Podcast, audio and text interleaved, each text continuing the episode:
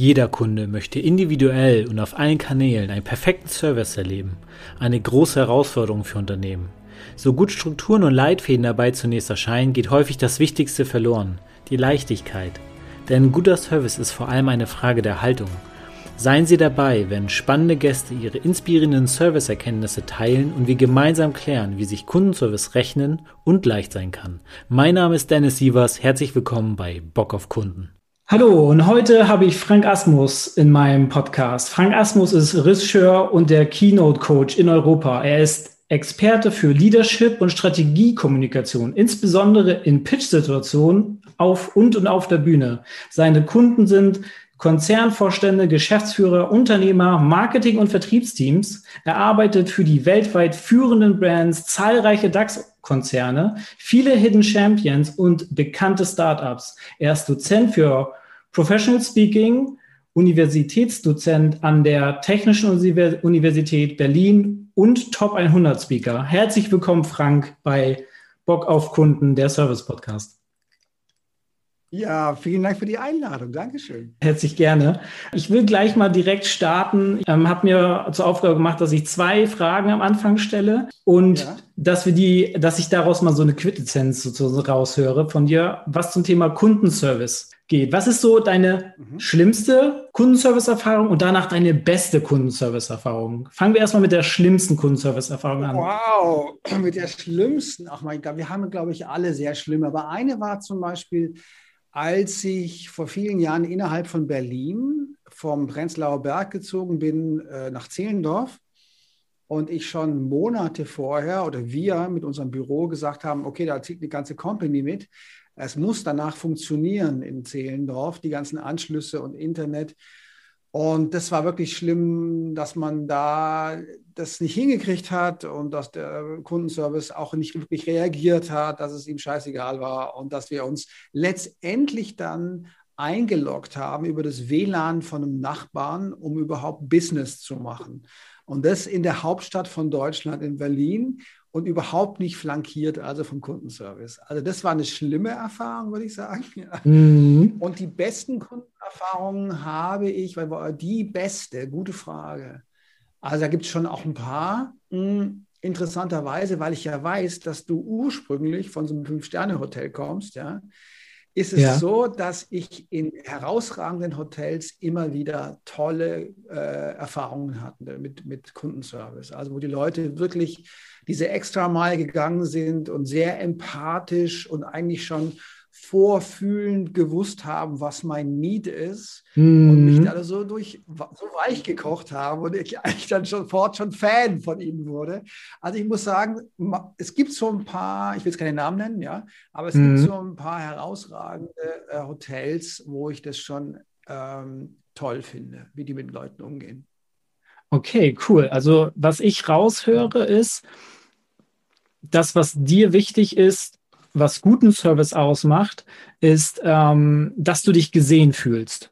Dass du sie, dass du das, ja. dass die verstehen, ähm, dir zu zeigen, okay, du bist jetzt mein Gast, weil es Hotel war, aber ja. auch in ja. jeder in jeder Company selbst, dass man da das Gefühl hat, okay, der, der Frank, der wird gesehen. Also ich, ich, ich werde gesehen als der Frank mit meinen genau. Bedürfnissen, mit meinen Gefühlen oder vielleicht auch jetzt mein Problem, was gelöst werden muss. Und das hat ähm, genau. der, der DSL-Anbieter deiner damaligen Wahl nicht ja. wirklich so hingekriegt. Alles klar. Die haben zwar äh, professionelle Gesprächstechniken drauf, wie zu mhm. sagen, ich verstehe sie.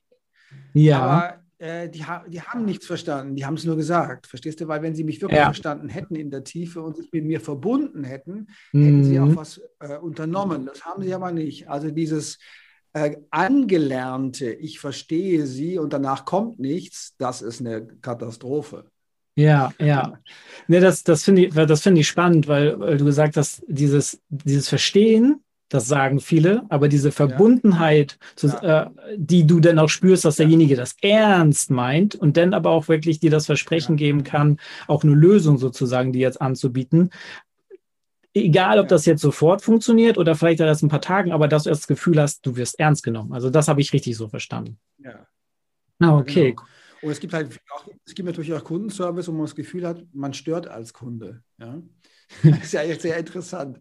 Und ich glaube halt, dass solche Unternehmen, das kann man wahrscheinlich nicht generalisieren, aber doch gibt es da eine Menge von, ähm, die nicht verstehen, dass sie vom Kunden wirklich in der Tiefe natürlich leben. Ich meine, das verstehen sie schon auf einer intellektuellen Ebene, mhm. aber ähm, das ist wahrscheinlich in der Kultur auch, betrifft wahrscheinlich auch Mitarbeiter und so weiter.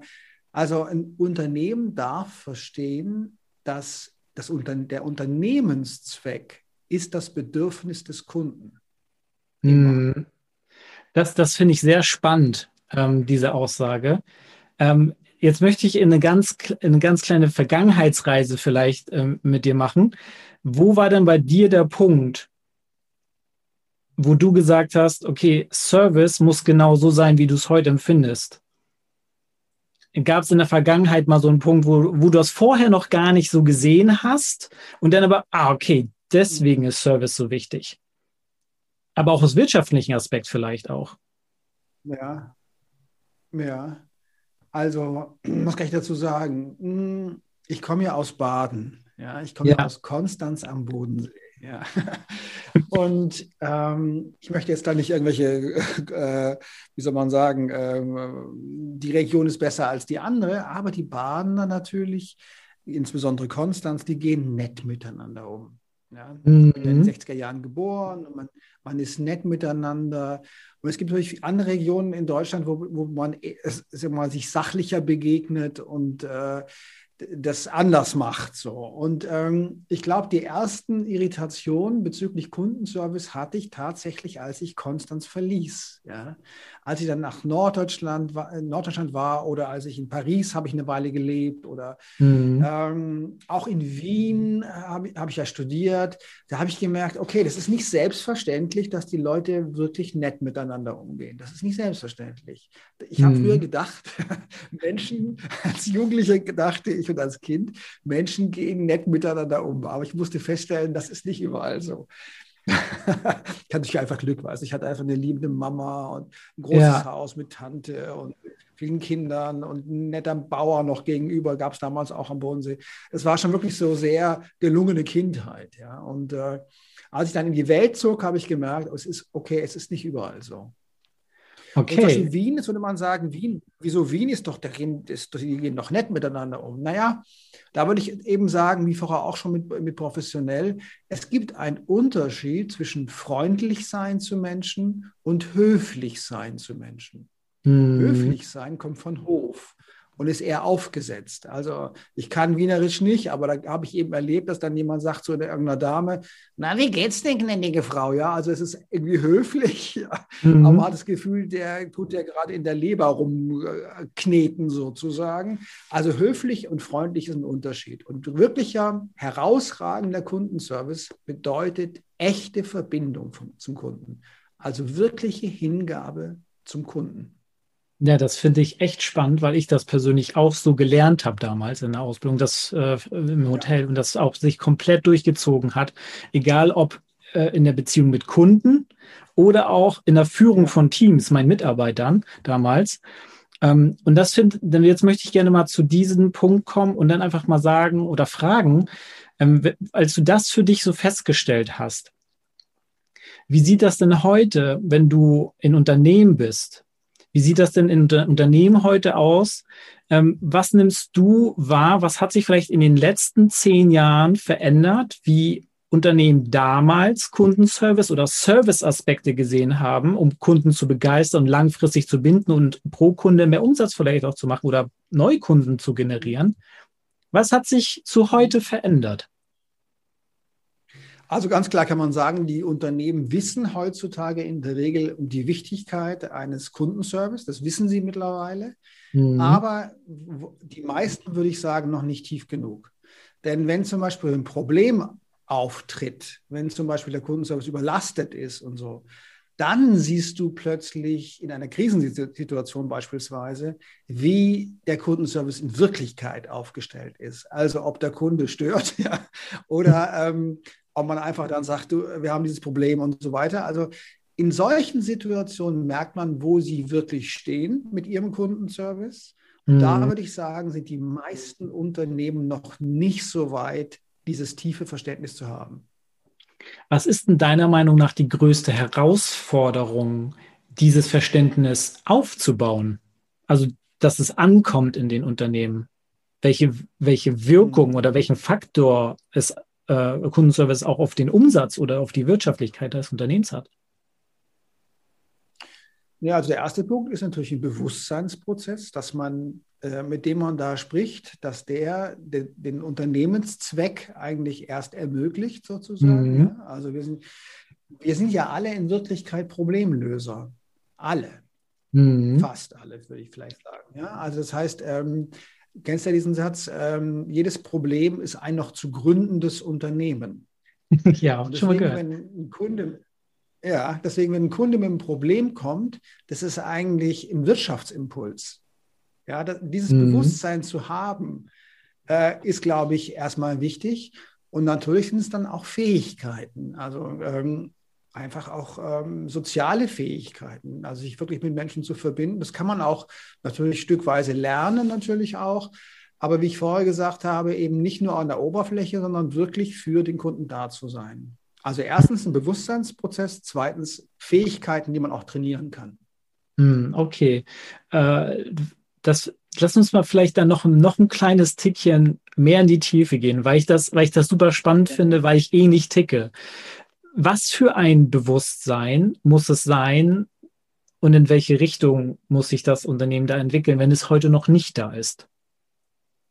Mhm. Also erste, wie gesagt, ist eben ähm, dass, wie gesagt, man vom Kunden lebt, klar. Das mhm. andere ist aber auch was Persönliches vielleicht, auch was mit Persönlichkeitsentwicklung auch zu tun hat.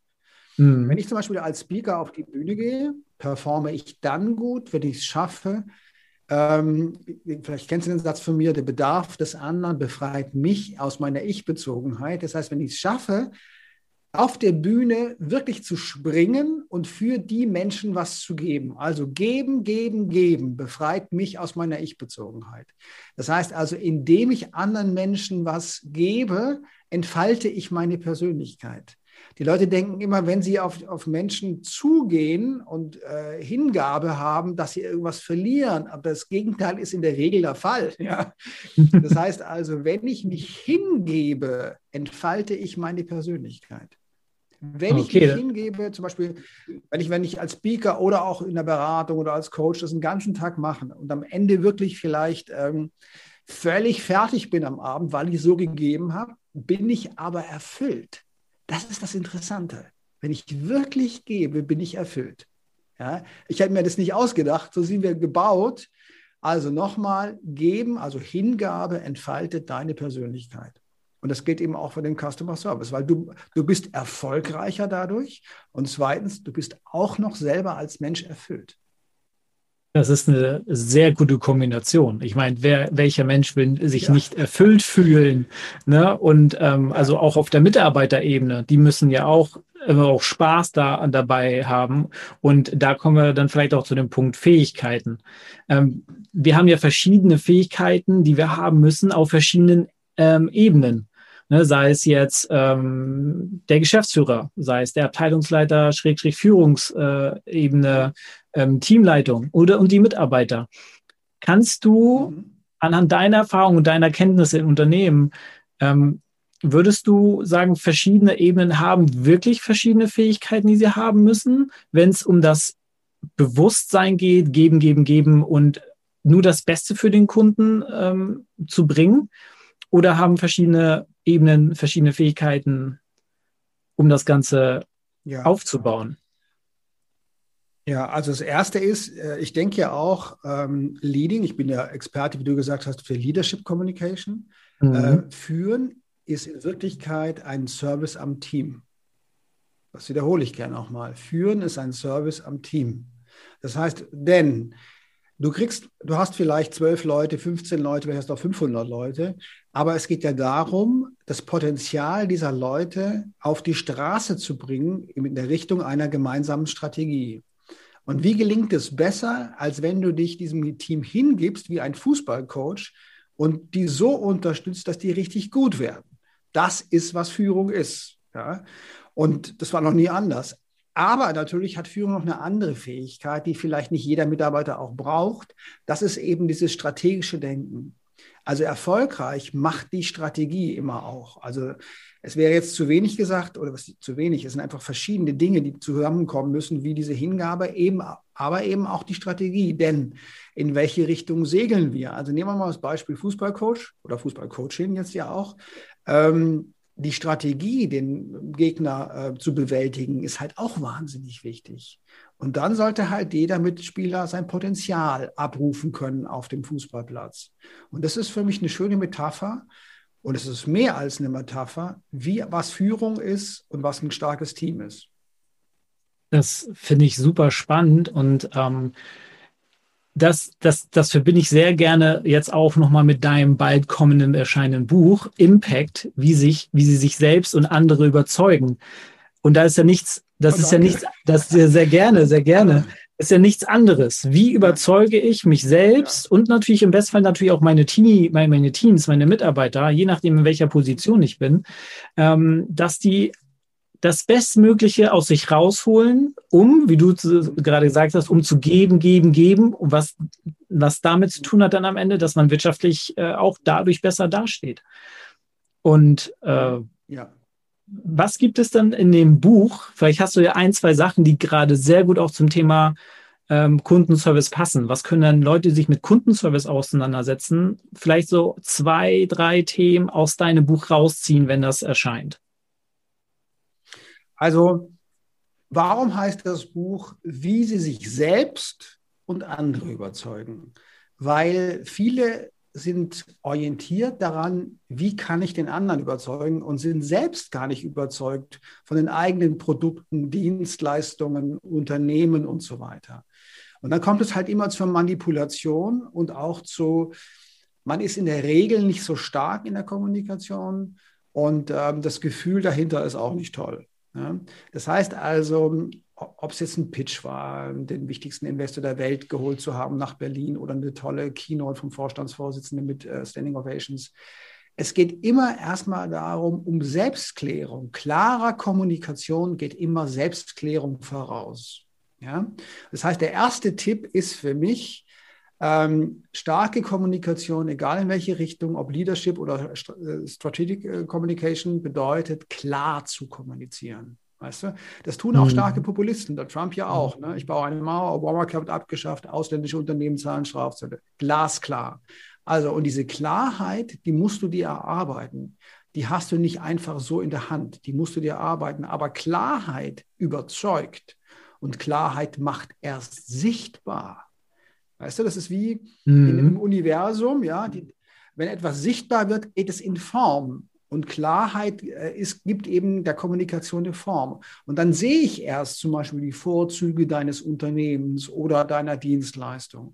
Also der erste Punkt, wenn du sagst drei, ist also Klarheit, was die alten Grieche, Griechen Logos bezeichnet haben. Das zweite ist, ähm, jemanden zu überzeugen heißt immer, jemanden emotional zu gewinnen. Ganz wichtig. Das ist keine Sales-Auslage, das ist Wissenschaft.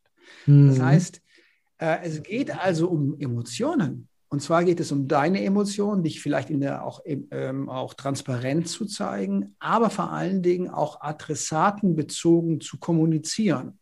Was wir vorher gesagt haben. Das heißt, die Needs, also die, die Bedürfnisse der Leute wirklich zu sehen und ähm, zum Beispiel Verkauf ist für mich nicht, die Leute zu manipulieren, sondern Verkauf ist, ähm, dass du sie, dass die, dass die Leute bei dir kaufen für ihre Bedürfnisse, nicht für deine Bedürfnisse. Mhm. Verstehst du? Ja, sind deine total. Bedürfnisse dahinter. Ja, ja, also Verkauf bedeutet, die Leute oder überzeugt bedeutet, dass die Leute für ihre Bedürfnisse etwas machen. Und dazu ist es eben hilfreich, auch zielgerichtet diese Bedürfnisse zu kommunizieren. Also mein erster äh, Hinweis war Klarheit. Der zweite ist, es geht immer um Emotionen und die solltest du im Blick nehmen. Und das dritte ist, wofür stehst du und in welche Richtung gehst du? Das ist der Ethos bei den alten Griechen sozusagen, denn das überzeugt auch. Hm, Logos, Pathos, Ethos, also Logos Klarheit, Pathos Emotionen, Ethos, wofür stehst du? Und die, das kannst du anlegen an Politiker, an äh, starke Kommunikatorinnen in der Wirtschaft oder wo immer. Und du wirst sehen, die Leute, die starken Impact haben, deswegen heißt das Buch auch so, äh, sind auf diesen drei Bereichen gut aufgestellt. Super, also das finde ich sehr klasse. Ähm, Logos, Pathos, Ethos. Das äh, also es ist sehr, sehr griffig mit der Klarheit, emotional gewinnen und Werte habe ich für mich sozusagen aufgenommen. Und ich denke, wenn ein Unternehmen, das ist jetzt einfach mal eine These, die ich in den Raum werfe, ist die, die, die Werte kommen ja durch die Klarheit, denke ich. Ansonsten korrigiere mich gerne. Also als ich mir klar wurde, damals als Führungskraft, wie ich mein Team führen will, habe ich entsprechende Werte aufgestellt, wie ich mein Team führen möchte, mit welchen Werten die mich auch messen können. Wenn ich irgendwas selber nicht mhm. erfülle, können, kann ich sie, sie auch nicht an den gleichen Werten messen. Und damit habe ich aus meiner Perspektive eine emotionale Verbindung auch hergestellt, weil ich mich immer daran messen lassen habe. Und ich habe jedes Mal, wenn mir jemand gesagt hat, Dennis, da hast du jetzt gerade was falsch gemacht, du hast so und so reagiert, habe ich, hab ich gesagt, bin ich völlig bei dir. Danke, dass du mich darauf ansprichst und habe genau das, was ich von denen wollte, in ihrer Arbeit, ihnen gegenüber ja auch gemacht und habe Verständnis gezeigt. Finde ich super klasse. Also, dass das so jede, das jede, jede, Geme ja. Jede Gemeinschaft immer ist eine Wertegemeinschaft. Ob bewusst oder unbewusst. Immer. Ja? Und wenn du die Werte halt klar machst, hast du halt auch anderen Impact. Vollkommen klar. Super. Also ich, ich danke dir für, für diese Ausführung nochmal aus deinem Buch und welche, welche Wertigkeit sich jemand aus dem Kundenservice oder allgemein mit einem Service, serviceorientierten Denken da rausziehen kann. Ich denke, damit kann man sehr viel anfangen.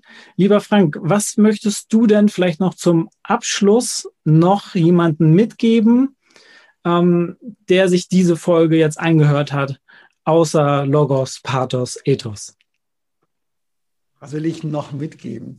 Also du meinst Richtung Service oder insgesamt? Oder Richtung nee, insgesamt, was die, insgesamt, insgesamt, was dir, ja. was dir vielleicht wichtig ja. ist, was nach draußen gehen darf. Was ganz Persönliches gerne. Ähm, ja, also ich glaube, dass die Bedeutung von strategischer Kommunikation immer wichtiger wird. Und was bedeutet strategische Kommunikation? Nichts anderes als vorbereitete Kommunikation. Das ist strategische Kommunikation. Weil wir in einer komplexen Welt ansonsten nicht mehr durchdringen. Und deswegen ist mein Rat zum Schluss, nimm dir Zeit für Kommunikation. Weißt du, Steve Jobs, ja, hat, äh, ich weiß ja, du hast auch mal für Apple gearbeitet, ja, sonst Steve, Steve Jobs hat ja jeden Mittwochnachmittag, wenn er in Cupertino war, sich um Kommunikation gekümmert. Denn eine nicht erfolgreich kommunizierte Leistung oder Qualität oder Innovation wird als solche im Markt nach außen, aber auch nach innen ins Unternehmen nicht wahrgenommen. Also zusammengefasst will ich sagen, die ähm, zentrale Stellung von Kommunikation ist vielen Menschen nicht klar. Also kümmere dich drum, dann hast du einen Wettbewerbsvorteil. Super. Und darum geht es ja auch durch besseren Service, eine bessere Kommunikation, einen Wettbewerbsvorteil, Service gleich mehr Umsatz. Ich danke dir für deine Zeit, lieber Frank. Und dann danke ich dir für deine Zeit nochmal und diese wertvollen Impulse, die du mitgegeben hast. Und ich hoffe, viele der Zuhörer werden sich einiges davon mitnehmen können.